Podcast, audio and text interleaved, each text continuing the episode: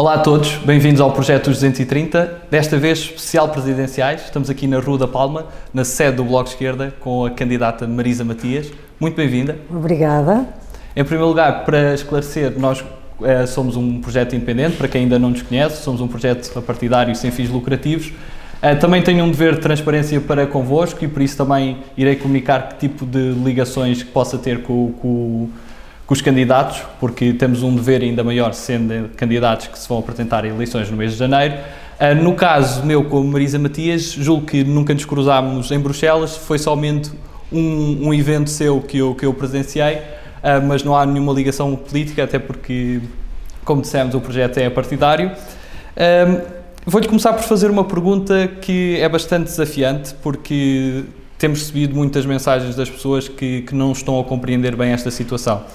Há muitos portugueses que, que podem ser privados do direito ao voto Sim. no dia 24 de janeiro, pessoas por estarem infectados com Covid-19 ou mesmo imigrantes que, que estejam em países com maiores restrições. Que palavra tem para esses portugueses? Bem, eu acho que nós temos que fazer tudo o que está ao nosso alcance para garantir que os votos são todos contados e que as pessoas podem todas expressar o seu sentido de voto. Hum, é isso que se faz numa democracia, é isso que se deve fazer, até porque estamos a assistir com alguma perplexidade ao que se está a passar nos Estados Unidos, não é? o presidente derrotado não quer que se contem os votos todos e, portanto, nós queremos é que as pessoas votem e que os votos sejam todos contados. Um, eu percebo dos problemas e das limitações que existem em relação à, à Covid, à, à situação pandémica que vivemos. Uh, creio que, quer em relação a quem está em Portugal, quer em relação a quem está no estrangeiro, as únicas provisões que existem que podem ajudar as pessoas é, por exemplo, o voto antecipado. Agora, numa situação de contágio é muito difícil uma pessoa prever se pode ficar eh, contagiada ou não com, com o coronavírus e, portanto, é uma situação muito delicada. Não sei bem como, mas creio que temos que encontrar eh, formas de garantir que os votos não, não ficam por fazer, porque podem ser milhares de votos, milhares de pessoas, mas mesmo que não fossem milhares, que fossem uma, duas, uh, não sei muito bem, mas creio que temos que pensar muito seriamente numa forma de poder garantir que as pessoas possam votar mesmo uh, numa situação destas. Agora, em relação a quem está no estrangeiro, e até por uma questão das dificuldades de deslocação, um, às, aos consulados, às vezes são centenas ou milhares de quilómetros para poder exercer o direito de voto, o meu conselho é que, por definição, quem está no estrangeiro faça, faça o voto antecipado, porque aí salvaguarda mais. Uh, mesmo a questão, como disse, de muita gente não votar por não conseguir deslocar-se ao sítio onde pode votar. Nós, uma das coisas que também pretendemos com esse projeto é dar a conhecer as pessoas por trás também da, da vida política e, neste caso, do, de uma eleição, de, do seu papel enquanto candidatos. Uh, comecemos pelo início. A Marisa cresce numa localidade pequena, em Coimbra. Como é que foi essa infância? Foi uma infância muito feliz, um, uma infância muito comum a muita gente da minha geração.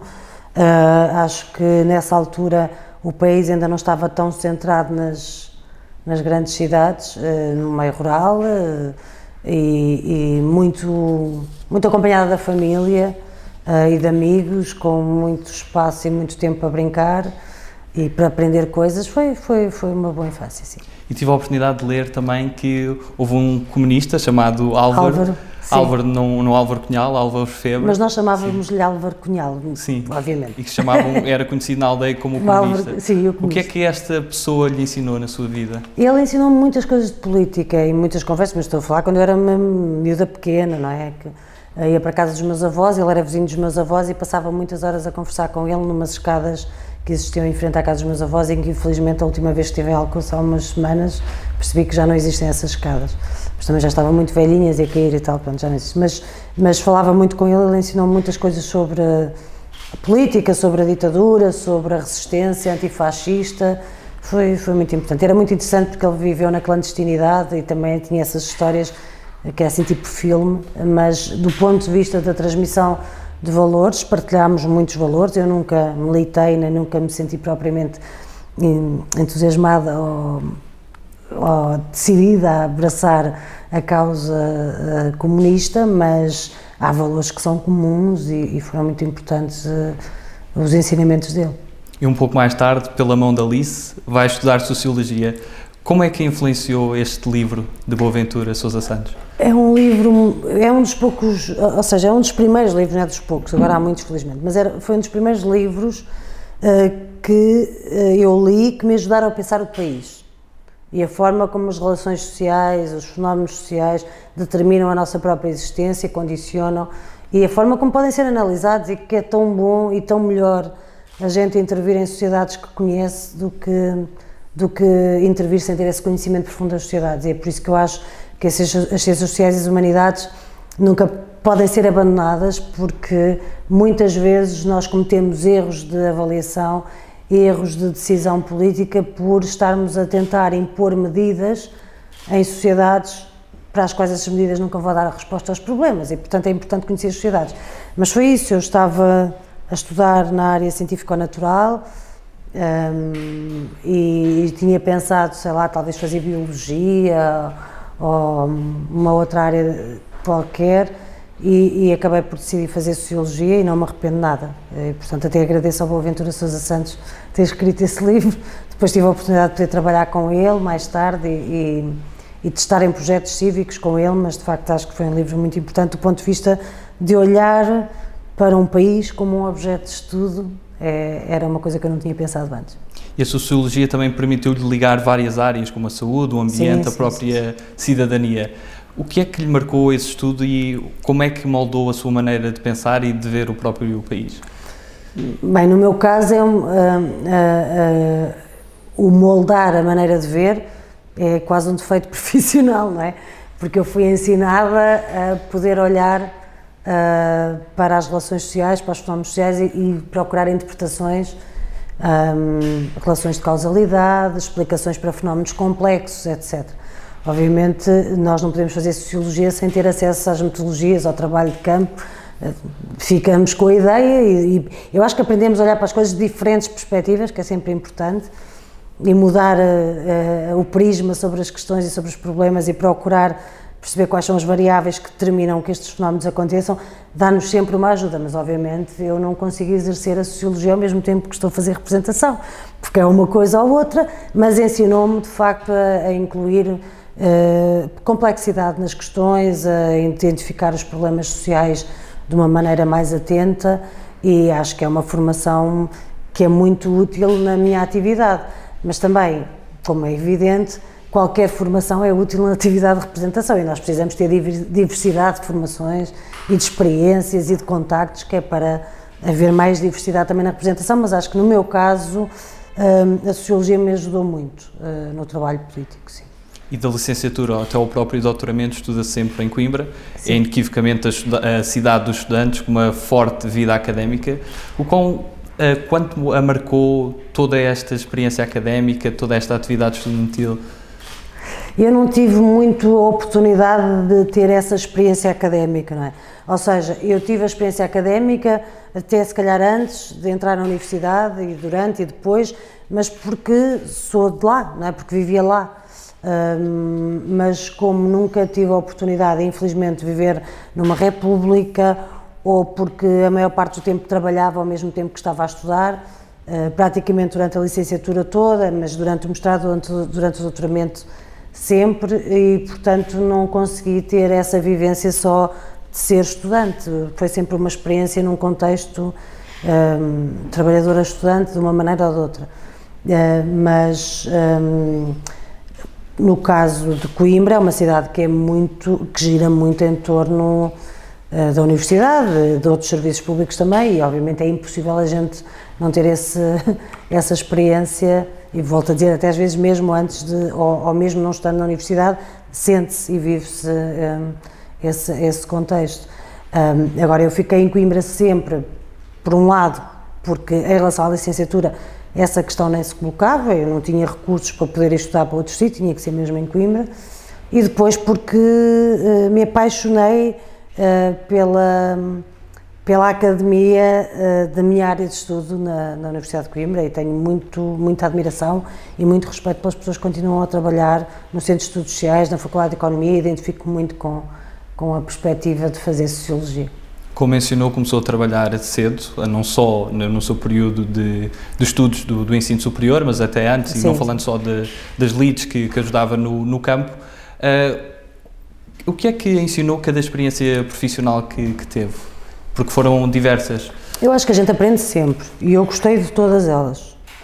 Hum, na realidade, não é que tenha tirado assim, não sei, ensinamentos específicos, mas hum, uma das coisas que a mim me faz muita confusão, por exemplo, é perceber como uh, as pessoas que agora que estejam no liceu ou que estejam na universidade, que queiram complementar essa sua atividade por necessidade ou por vontade com uma com uma profissão ou com um trabalho a part-time ou o que seja, porque obviamente durante alguns desses períodos tive trabalhos a part-time, tive a full-time, mas também tive a part-time.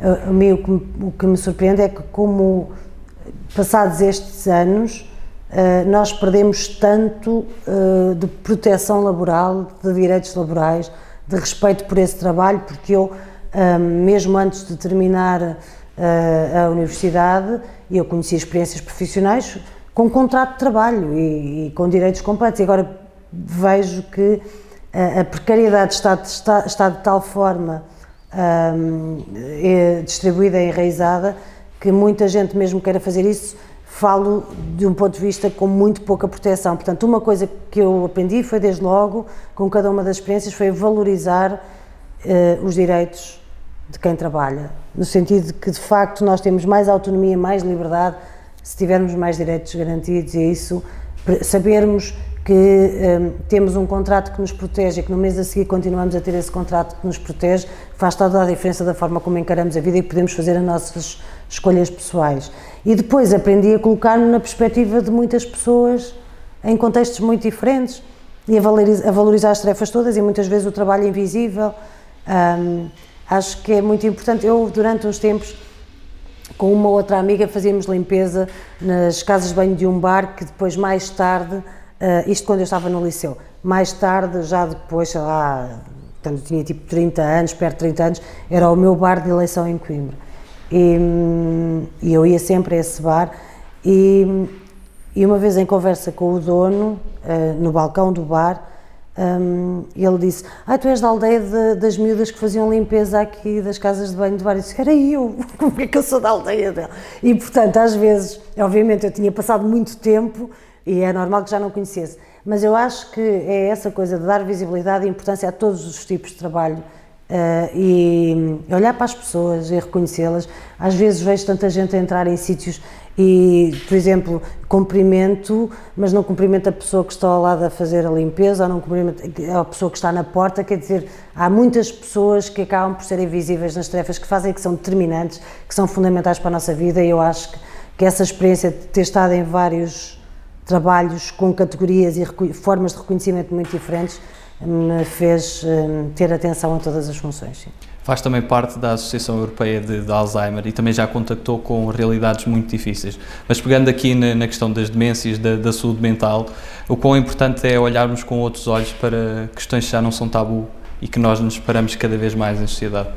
Eu acho que ainda precisamos fazer um caminho enorme uh, para combater a discriminação em relação à saúde mental Uh, acho que mesmo nós, quando temos problemas relacionados com saúde mental, não lhes damos importância nenhuma, a não ser que tenham tradução física, enquanto não têm tradução física, dificilmente prestamos atenção, desvalorizamos, há um conjunto de expressões, até às vezes de, na área do gozo, que, que se utilizam, que, que, que associam as pessoas a problemas mentais, não é? E, portanto, isso mostra o caminho que ainda é preciso fazer de combate à discriminação. E depois, são áreas que são muito invisíveis, que muitas vezes as pessoas que têm, que têm problemas de saúde mental, e no caso das demências é, é mais evidente ainda, um, são pessoas que têm muita dificuldade em ser porta-vozes da sua própria condição, de reivindicar uma resposta para os seus problemas, precisam sempre do apoio de outras pessoas, precisam dos cuidados de outras pessoas e precisam que alguém dê voz quando deixam de ter voz e, e, e temos muito para fazer. Uh, deixou de ser tabu, mas continua a ser tratado uh, ainda de maneira muito diferenciada.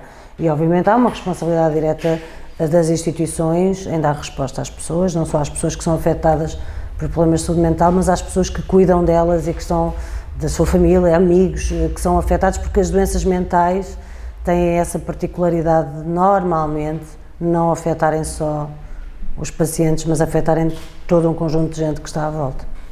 Marisa, desde cedo, neste momento é, é militante do, do, Bloco de Esquerda e, e tornou-se militante também cedo e teve um vasto... tinha para aí 34, 35 anos, mas sim, sim 34. Um, vasto... 33, acho. Não, 33. Não e teve um vasto percurso porque teve uh, eleições autárquicas também, teve um conjunto sim, de, de, experiências no, no Bloco de Esquerda. Uh, o que é que a identifica com o Bloco de Esquerda e como é que define a sua ideologia? Bem, na realidade eu uh, não comecei a minha intervenção política por via partidária, nem, nem, nem num contexto, nem no quadro partidário, foi nos movimentos ambientalistas, nos movimentos feministas, uh, nos movimentos de defesa, de defesa dos direitos das pessoas LGBTI+, etc. Um, e foi um bocado, durante muitos anos foi um bocado essa a minha intervenção política.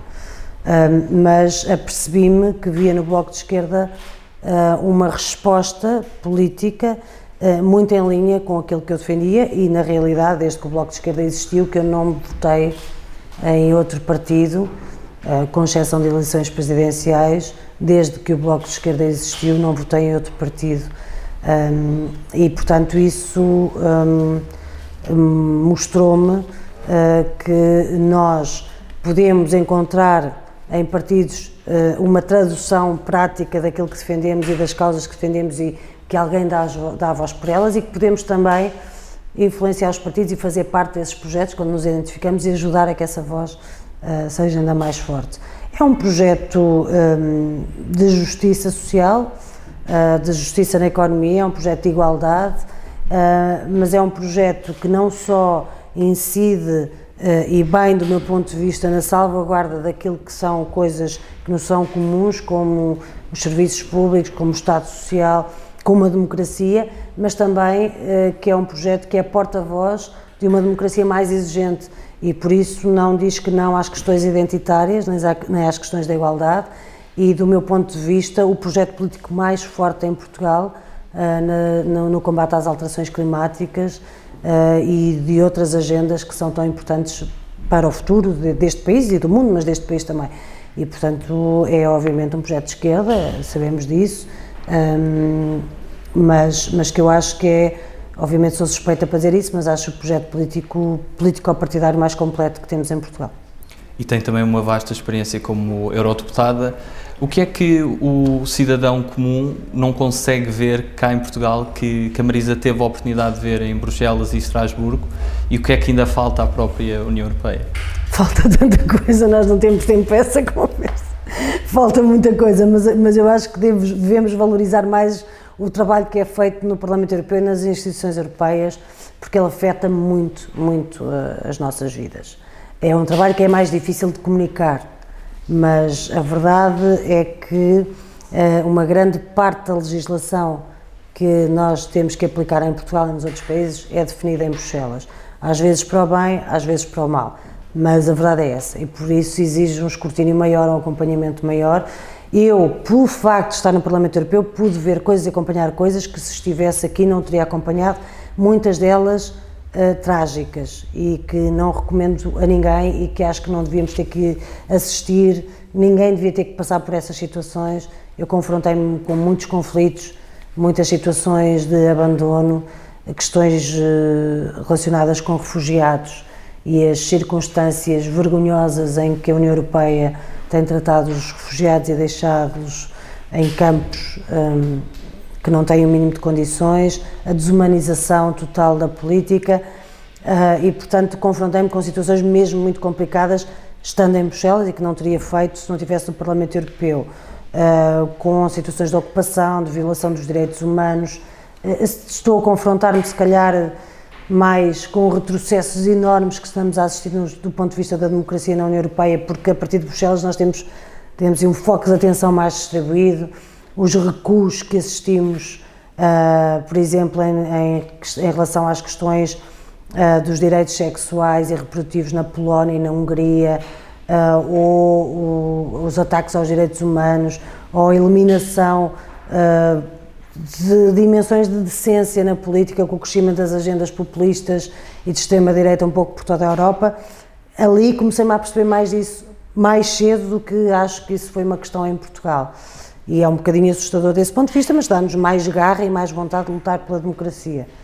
Mas acho que as pessoas deviam, uh, sobretudo, ter a oportunidade de poder uh, acompanhar ao nível da exigência de reivindicar também aquilo que se decide em Bruxelas. E esse afastamento existe muito e não, há, não, não existem muitos mecanismos para, para reduzir essa fasquia. Agora, tive a oportunidade, de facto de ser deputada, de ter feito trabalho que muda a vida das pessoas e que eu acho que, que é uma espécie de, de é quando, quando a vida bate certo, quando nós estamos nestas funções, não é?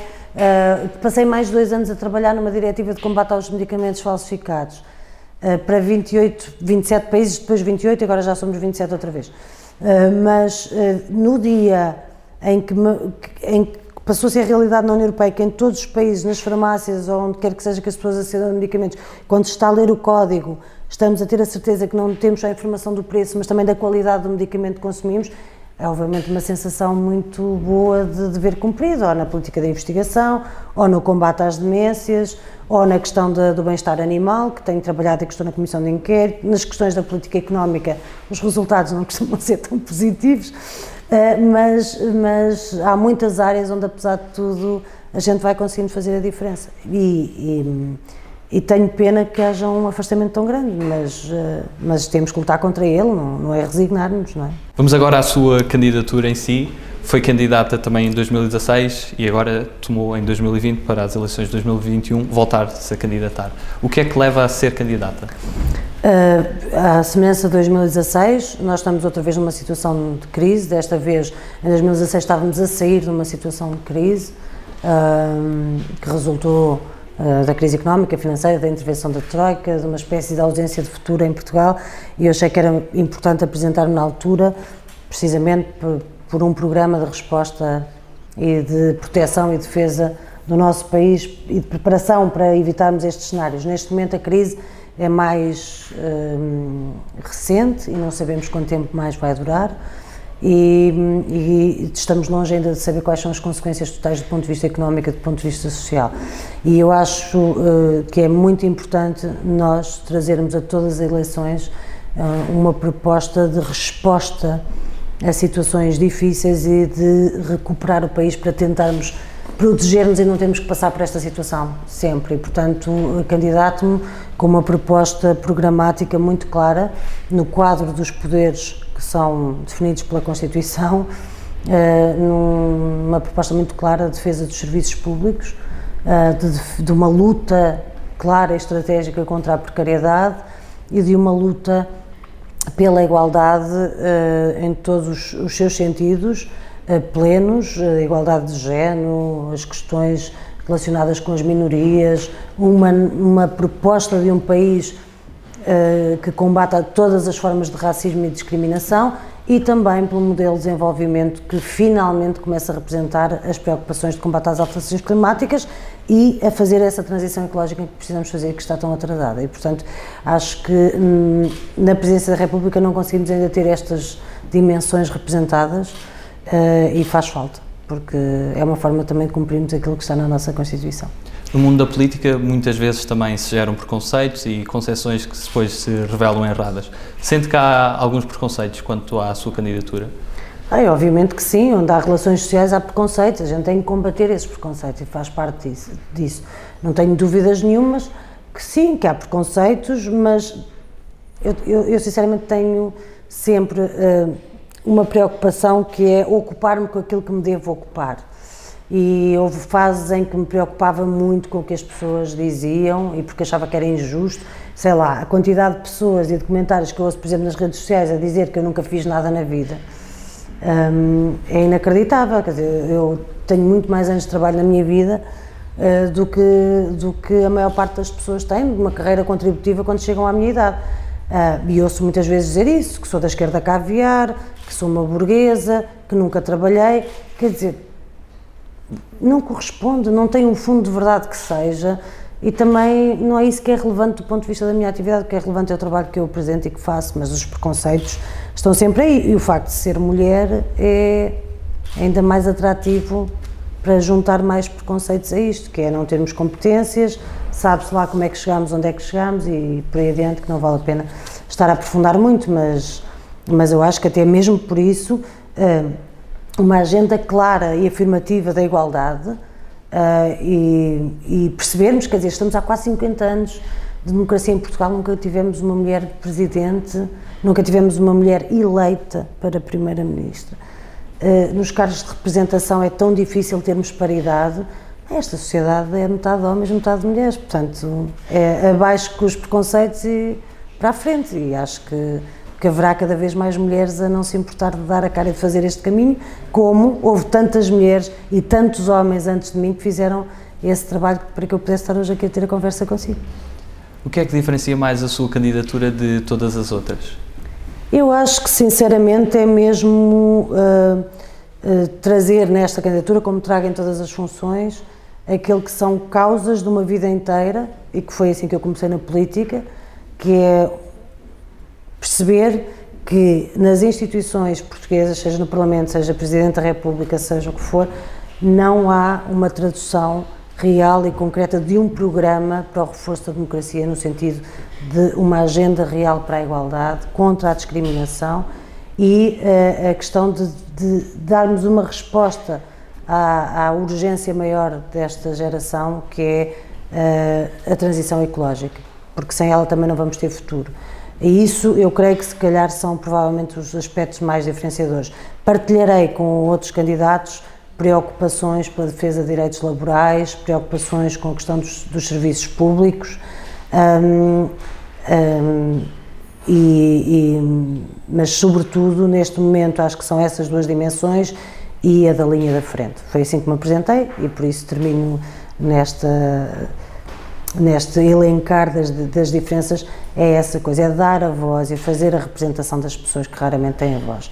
A saúde é fundamental e foi muito atacada e continua a ser atacada, não teve a devida proteção, a saúde pública e o Serviço Nacional de Saúde não tiveram a devida proteção durante os últimos anos da presidência, nem nos anteriores, muito menos ainda, e eu acho que é essa também uma luta fundamental e que, sendo a maior conquista da nossa democracia, o Serviço Nacional de Saúde precisa de ter também em Belém alguém que assuma como um dos bens mais preciosos a, a, defender.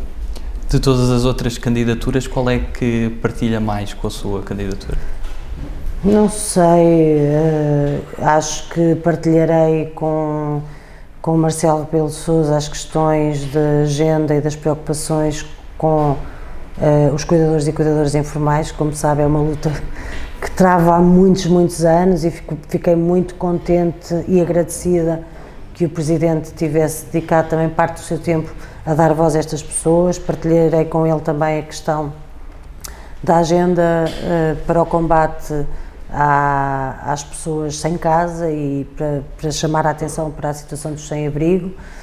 Uh, não partilharei com ele seguramente as questões sobre o Serviço Nacional de Saúde, porque acho que não é lugar para os privados são eles que fogem quando a gente tem problemas, uh, nem as questões sobre o setor financeiro, uh, nem as questões do trabalho, uh, porque não estou a pensar, até estou a levantar o olhar para pensar. Mas com a Ana Gomes creio que partilharei as questões relativas à defesa de liberdades, garantias, defesa da democracia, da luta contra a corrupção, do enfrentamento do sistema financeiro com o João Ferreira partilharei provavelmente muitas das dimensões da defesa dos direitos laborais, do combate à precariedade, da defesa dos serviços públicos. Acho que é isso. Uh, com os outros candidatos não vejo grandes uh, sobreposições, ou no meu caso mesmo nenhuma sobreposição, uh, a não ser mesmo oposição. Um, e, e, é isso. Agora, é, a mim estas coisas tenho alguma dificuldade sempre em falar em causa própria, mas volto a dizer que acho que há aspectos fundamentais da nossa Constituição Democrática que não vejo em mais nenhum candidato, passam pelas questões da igualdade, da liberdade, do aprofundamento da questão identitária no sentido de proteger e defender toda a gente e as questões climáticas, e não vejo isso, quer dizer, vejo como uma declaração, mas não vejo como um empenhamento de vida e como, e como uma tarefa que a gente tem, que é uma tarefa de gerações. A gente só precisa de começá-la. E se tivesse que avaliar o, o atual mandato do, do, atual Presidente da, da, República de 0 a 10, como é que fazia essa avaliação? Eu tenho muita dificuldade, fazem-me essa pergunta, eu tenho mesmo dificuldade. Depois já disse 5 ou 6, porque eu acho que é um mandato positivo, uh, mas depois fico, acho sempre que é injusto, porque acho que há áreas em que a nota é boa, francamente boa, já referi duas delas, a questão de, de, de ter dado voz também com a sua influência, a questão dos cuidadores e cuidadoras informais, o colocar na agenda a questão do sem-abrigo, acho que é positivo, francamente. E depois o, a questão da precariedade do emprego jovem foi zero, portanto, um silêncio total. A questão da lei de base de saúde, que, como dizia António Arnaud, António Arnaud, precisamos de defender mesmo e de salvar o Serviço Nacional de Saúde, ou como António Arnaud e João Semedo fizeram na lei de base de saúde, ficou limitada precisamente pela pressão que o Presidente fez para incluir os privados e quando começou a pandemia foram os primeiros a fugir, foram os que quebraram os vínculos e as concessões, eh, as subvenções que tinham com o Serviço Nacional de Saúde, foram os privados que não quiseram aceitar mulheres grávidas uh, contaminadas a ter filhos apesar, nas suas unidades, apesar delas terem pago sempre todas as consultas e os serviços que lá usaram, mas depois para ter filhos no limite tiveram que ir para o serviço público e, portanto, tudo isto me faz muita confusão. E aí daria uma nota muito negativa, como temos posições diferentes em relação ao sistema financeiro. Tivemos na campanha de 2015-2016 com o Banif, vamos, voltamos a ter agora com o novo banco, quer dizer, há, há, sempre formas diferentes de olhar para as coisas. Isso é muito difícil, porque acho que há áreas que são francamente positivas, há outras que são francamente negativas. Agora, nenhuma dúvida em dizer que o mandato hum, de Marcelo Rebelo Sousa é incomparável ao anterior. E onde é que quer ver o país em 2026? Deixe-me só dizer mais uma coisa, e tal como ele, acho que os afetos não são um problema, são mesmo uma das coisas boas da vida. Uh, agora a pergunta era. Onde é que gostaria de ver Portugal em 2026? Eu gostava de ver um país preparado, com respostas e cuidados para toda a gente, com os direitos consagrados, um país que conseguiu eliminar a ameaça da extrema-direita, da xenofobia, do racismo, uh, um país mais democrático, mais intenso, mas como digo, mais protegido, em que as pessoas possam ter a, a, a, liberdade que só a segurança de um contrato da saúde, da educação, da habitação pode dar para nós, para nós exercermos uh, os nossos direitos com toda a liberdade. E durante as várias campanhas ouvimos os candidatos dizerem que, que serão o ou a presidente de, de todos os portugueses. O que é que significa ser a presidente de todos os portugueses? Eu, eu acho que no, no, caso da presidência, até a tarefa de certa forma fica mais enquadrada, porque há um documento que devemos proteger acima de tudo. Há um documento que devemos proteger acima de tudo, que é a Constituição. E, e a Constituição portuguesa é boa, do ponto de vista da proteção dos direitos e das liberdades. E é preciso ir buscar as dimensões todas. Proteger, ser, ser candidato de, de, de todos os portugueses é ter um interesse maior, é o país é o, o país com todas as pessoas que cá vivem, não só com algumas, com todas. Um país para toda a gente, que seja um espaço para toda a gente e sem exclusões, eh, sobretudo trabalhar para a inclusão e para a inserção das diferentes pessoas, mas acho que isso é que é, é respeitando os valores fundamentais, os direitos fundamentais, os princípios, não deixar ninguém para trás. Uh, e por alguma razão, um, acho que nesta altura uh, nós percebemos que este país só não está numa situação pior com a pandemia porque há um conjunto de pessoas que continuam na linha da frente, desde médicos, enfermeiros, auxiliares de saúde, técnicos superiores de diagnóstico, mas também pessoas da limpeza, eh, forças de segurança, pessoas que recolhem o lixo, pessoas que trabalham em caixas de supermercado ou em outros serviços, assim, a lista é infinita, mas gente que continua a trabalhar todos os dias e que de forma absolutamente invisível continua a garantir que as coisas nos chegam. E, e, acho que é essa a postura de, de, todos os portugueses. Não é uma figura de estilo, tem mesmo que ser para toda a gente, em particular para aqueles que estão normalmente mais silenciados e escondidos. E qual é a maior razão para um eleitor indeciso votar Marisa Matias? Os votos não são nossos, não é? Os votos são das pessoas e isso é uma coisa maravilhosa da democracia que, que eh, qualquer pessoa que vá votar tem tanto, tanto poder a decidir quem vai ser o presidente ou a presidente, como eu tenho quando for votar, ou como o presidente Marcelo tem quando for votar. Portanto, representamos exatamente o mesmo para a democracia. E há poucas coisas na vida que sejam assim, mas nos votos somos mesmo todos iguais. Não importa a idade, o sexo, o tamanho da conta bancária, somos todos iguais e podemos decidir todos o mesmo. E, portanto, eu acho que isso é a principal razão para as pessoas irem votar, desde logo. É perceberem que têm, eh, é das poucas situações da democracia que nós temos exatamente o mesmo poder, todos e todas, decidir o que quer que seja. E depois, eh, acho que se as pessoas se identificarem eh, com o programa que tenho, se acharem que vale a pena ter essa voz, se acharem que são justas as minhas reivindicações e as coisas que denuncio que não estão a ser cuidadas nem tratadas, um, ehm, podem confiar em mim e eu, eu, eu, o que digo, digo a sério. Aliás, uh, tenho o, o, trabalho já que fiz no Parlamento Europeu a dizer isso mesmo. Não, não gosto de dizer coisas vazias e só de dizer que acho que vamos fazer isto, aquilo. Não, é muito concreto que eu comprometo e se for essa a luta das pessoas, uh, podem confiar, é o que eu tenho a dizer. Falando agora das funções de um Presidente da República, o que é que entende por magistratura de influência? Entendo que é aquilo que estávamos a falar precisamente há pouco, que é não deixar cair agendas, não silenciar agendas e não deixar ficar ninguém para trás. O Presidente da República não é governo nem pode substituir-se ao governo. O Presidente da República não é Assembleia da República nem pode substituir-se. Portanto, não, não cabe a um Presidente da República legislar ou condicionar a atuação de nenhum governo.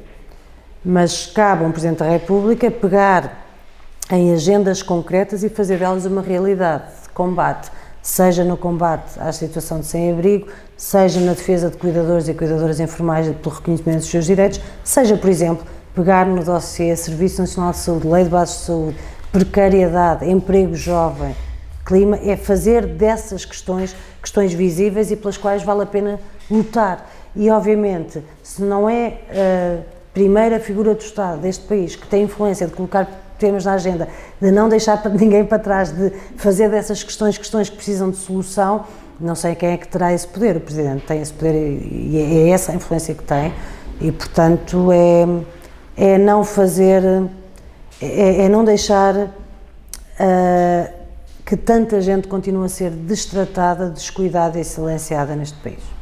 O Presidente também é, por inerência, o Comandante Supremo de, das Forças sim, Armadas. Mas isso, uh, sim, mas adiante, sim. Sim, um, ehm, ou seja, não, não substitui às FIAs militares, nem ao próprio não. Governo, mas também tem esse papel simbólico. Qual é que acha e qual é a sua visão sobre o papel de, das Forças Armadas, nomeadamente no, no enquadramento internacional que, que temos? Uh, temos por acaso a falar de uma missão neste momento na República Centro-Africana, mas qual é para si a grande utilidade eh, em termos também de, de ordem global das Forças Armadas?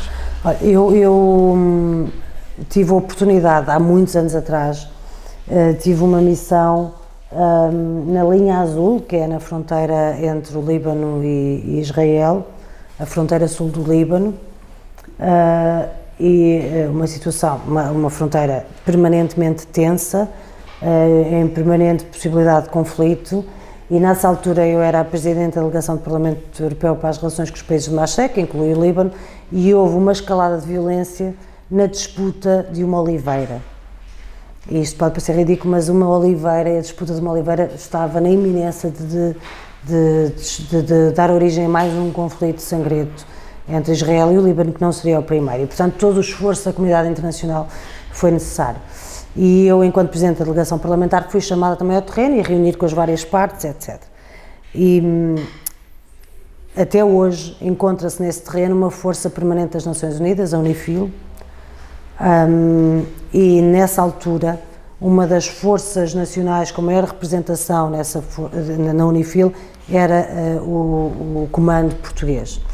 As pessoas confiavam totalmente uh, nos soldados portugueses no trabalho que faziam de recuperação, de reconstrução de, das aldeias e das vias que tinham sido afetadas, na forma como ajudavam a manter a paz. E eu tive a oportunidade não só de comer um maravilhoso bacalhau que eles fizeram para o almoço para toda a gente, mas de perceber o quanto eram admirados, o quanto era desejada a presença deles um, naquele território.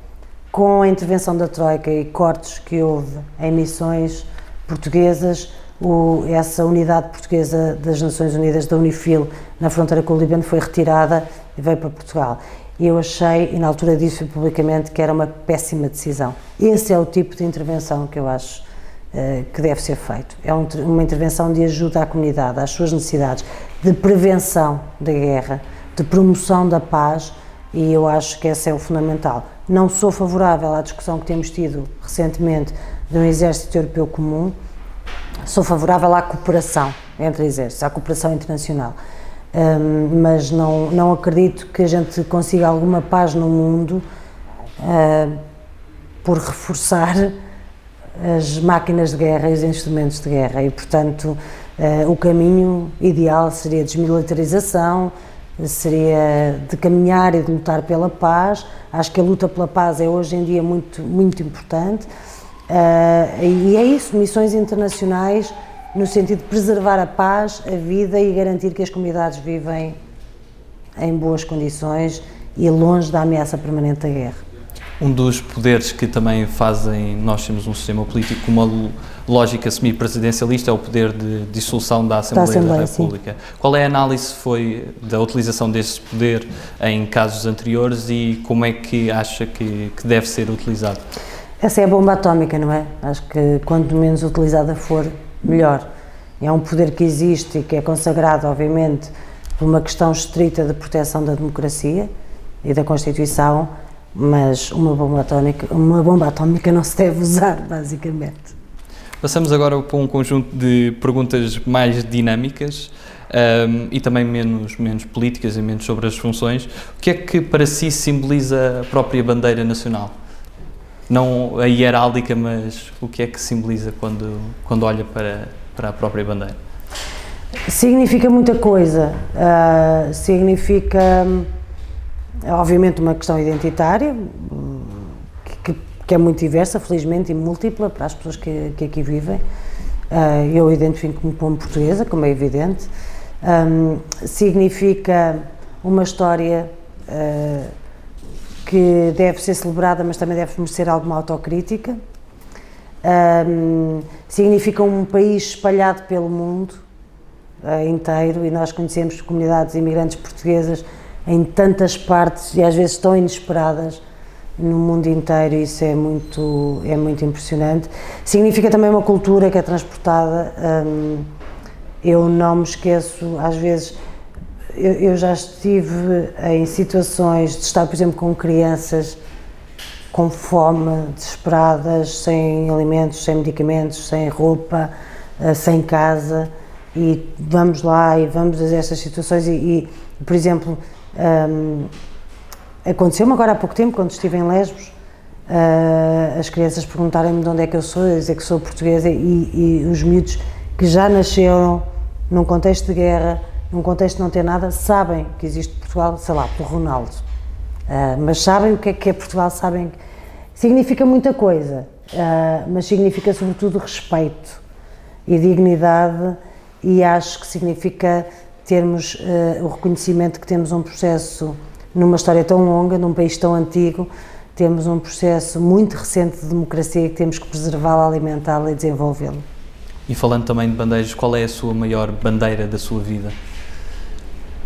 Ai, eu acho que tenho várias, mas. Uh, um, uh, não sei, aquelas que já referi, talvez. A igualdade, a justiça, a defesa do planeta. São, são várias. Há algum líder mundial que se recusasse a encontrar? Neste momento? Sim. Bolsonaro. Eu já não posso dizer Trump, Bolsonaro, Lukashenko, Uh, vários, sim. E qual é a coisa mais portuguesa na personalidade de um português? O desenrasque. Agora temos um segmento de perguntas no público, recebemos muitas perguntas do, dos nossos seguidores e escolhemos duas. A Emília Carvalho faz uma pergunta muito interessante, que é basicamente como é ser mulher numa área dominada por homens? É complicado, mas é desafiante, porque hum, lá está, é, é, é, a forma de nós colocarmos em prática aquilo que defendemos. É preciso haver sempre pessoas disponíveis para, para fazer estas lutas. E houve tantas mulheres em meios ainda mais inóspitos, digamos assim, no passado, a lutar pelo voto, a lutar pela presença, na participação em áreas da sociedade e da vida que eram tão eh, limitadas eh, para poder ir para as universidades, etc. A política, nós estamos ainda muito, muito atrasados em relação ao reconhecimento da igualdade, mas, e há dificuldades, obviamente, há preconceitos, há isso tudo, mas uh, o caminho faz caminhando e, portanto, é também um desafio. E que venham muitas a seguir. E o David Lobo faz a pergunta que é a seguinte: qual a sua estratégia para a dificuldade dos jovens que querem ser independentes? É dar-lhes uh, o que está consagrado na Constituição como direito: é emprego de qualidade, emprego com direitos, é, porque, volto a dizer, não há nenhuma forma de se poder ser livre ou independente sem a segurança uh, de, um, do trabalho com direitos. É precariedade, tem que ser combatida. Passamos agora a um conjunto de escolhas simples uh, entre humildade e ambição. Acho que mais humildade, mas um bocadinho de ambição, de ambição é preciso. Cães ou gatos? Ah pá, isso não vale. os dois. Uh, os dois. Uh, sempre vivi com cães e com gatos. E ainda por cima, alguns gatos que eu tiver um bocado de cães e alguns cães que eu tiver um bocado de gatos, porque isso não é assim tão linear. Os dois, não consigo escolher, a sério. Sonho ou realidade? É pá, sonhos realistas, realidades cheias de sonhos. Não, não, isso não pode ser, as coisas não são assim, tem que, tem que ser mais mostradas. Campo ou cidade? Ok, campo, pronto, para não ser a chata que nunca escolhe. Poesia ou prosa? Ah, lá está. Não pode ser. Pode ser um terto, um género ou uma mistura. Não, mas pronto, sei lá. As duas, ah, pronto, não sei. Prosa, porque pode ter poesia lá dentro. Ponderação ou reação? Uh, cada coisa a seu momento, isso é mesmo. Há coisas que têm que ser com ponderação, mas há outras que a reação é mais importante. Qual é a figura histórica que a inspira mais? São muitas, mas pronto, vou só dizer uma, não é? Um, Nelson Mandela. E qual é aquela pessoa com quem nunca almoçou e que gostaria de, de almoçar com? Uh, ainda hoje falei nisso, porque há uma pessoa que apoia a minha candidatura que eu adoro, admiro e nunca pude conhecer pessoalmente, a Maria Teresa Horta. Gostava muito de almoçar com ela. Qual é que seria o prato dessa refeição? Não sei se ela é vegetariana ou não. eu, eu, eu, eu pedia feijoada. E tem assim algum filme que a marcasse mais? Muitos também. Muitos. Uh, um, não é? Só um. Uh, sei lá, isto é completamente ao calhas, mas vou dizer o último que eu vi: um, Listen, da Ana Rocha, Rocha Souza. E qual é que é o seu estilo musical? É eclético? É eclético, ou... muito eclético. Assim, alguma banda favorita? Muitas, mas vou dizer David Bowie, por exemplo, gosto mesmo. E em termos de literários?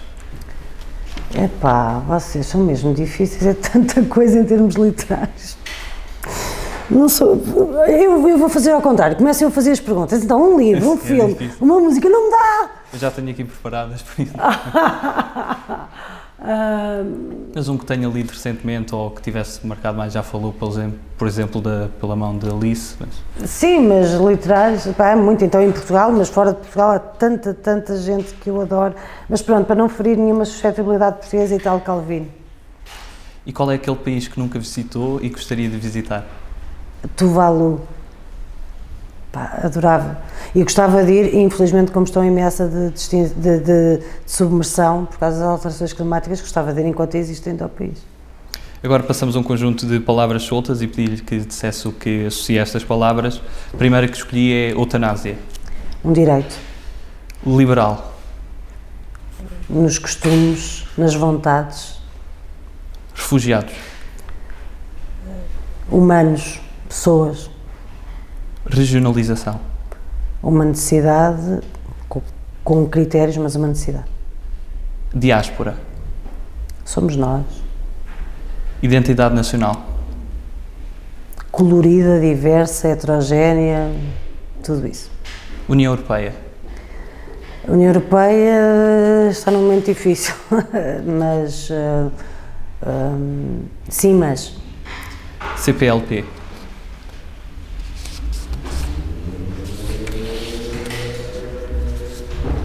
Entre iguais. Feminismo. Ou é ou não é. Feminismo é condição de, de democracia. Saudade. Neste momento, de casa. E a última palavra, ou conjunto de palavras, é força maior. Motivos de. Como é que pode existir ainda maior proximidade entre o mundo político e os portugueses? Acho que ainda estamos muito longe de esgotar todas as possibilidades. Quer dizer, até acho que se esgota muito poucas possibilidades existentes. Uh, uh, eu, eu entendo que a política não pode nem nunca deve ser vista uh, como uma espécie de plataforma onde estão umas pessoas que depois as outras contactam ou mandam dizer uns recados ou ouvem aquilo que é para fazer. Não, tem que ser um diálogo permanente e com formas de participação muito mais intensas e vigorosas do que aquelas que temos assistido. Se lhe pedisse para resumir Portugal numa palavra, qual era a palavra que escolhia? Um, Portugal uh, em árabe, em alguns, porque o árabe fala-se obviamente com variações, mas se não me engano, na Síria e no Líbano, uh, Portugal é a palavra que usam para dizer laranja. Uh, e eu sempre achei muita graça a isso. Portanto, um fruto, pode ser um. que frutifique, que frutifique. E para terminarmos, qual é a mensagem que gostaria de deixar a todos os portugueses? que sejam felizes. E isto não é um programa, epá, mas que façam por isso, a sério. Há muitas coisas que é responsabilidade de quem está nos cargos de decisão eh, tomar essa decisão, pá, mas não deixem, isso é mesmo, não deixem que o medo hum, e as dificuldades nos virem uns contra os outros. Porque na generalidade as pessoas todas têm preocupações muito comuns, que é como é que vão pagar as contas, como é que podem dar boa educação aos filhos, como é que podem ter um, qualidade de vida, se têm saúde. É, é, é, normalmente as preocupações são muito comuns e, portanto, na ausência de respostas a essas preocupações, acho que ganhamos mais em juntar-nos para resolver do que virarmos uns contra os outros. Marisa, terminamos aqui a sua entrevista. Obrigada. Muito obrigado por. Obrigada. E agradecemos também por ter aceitado desde a primeira hora, sem nenhum condicionalismo, e por ter sido da, das primeiras e ainda o projeto estava a começar. Por isso, muito obrigado. Obrigada. Eu quero dizer que o vosso projeto é excelente, uh, porque, como disse, e não tenho vergonha de dizer, acho que é mesmo muito difícil saber quem são os 230, portanto, boa sorte. Muito obrigado e terminamos assim a nossa primeira entrevista a todos os candidatos presidenciais que aceitarem o nosso convite. Continuem connosco, enviem-nos as vossas questões e dê-nos o vosso feedback. Muito obrigado a todos.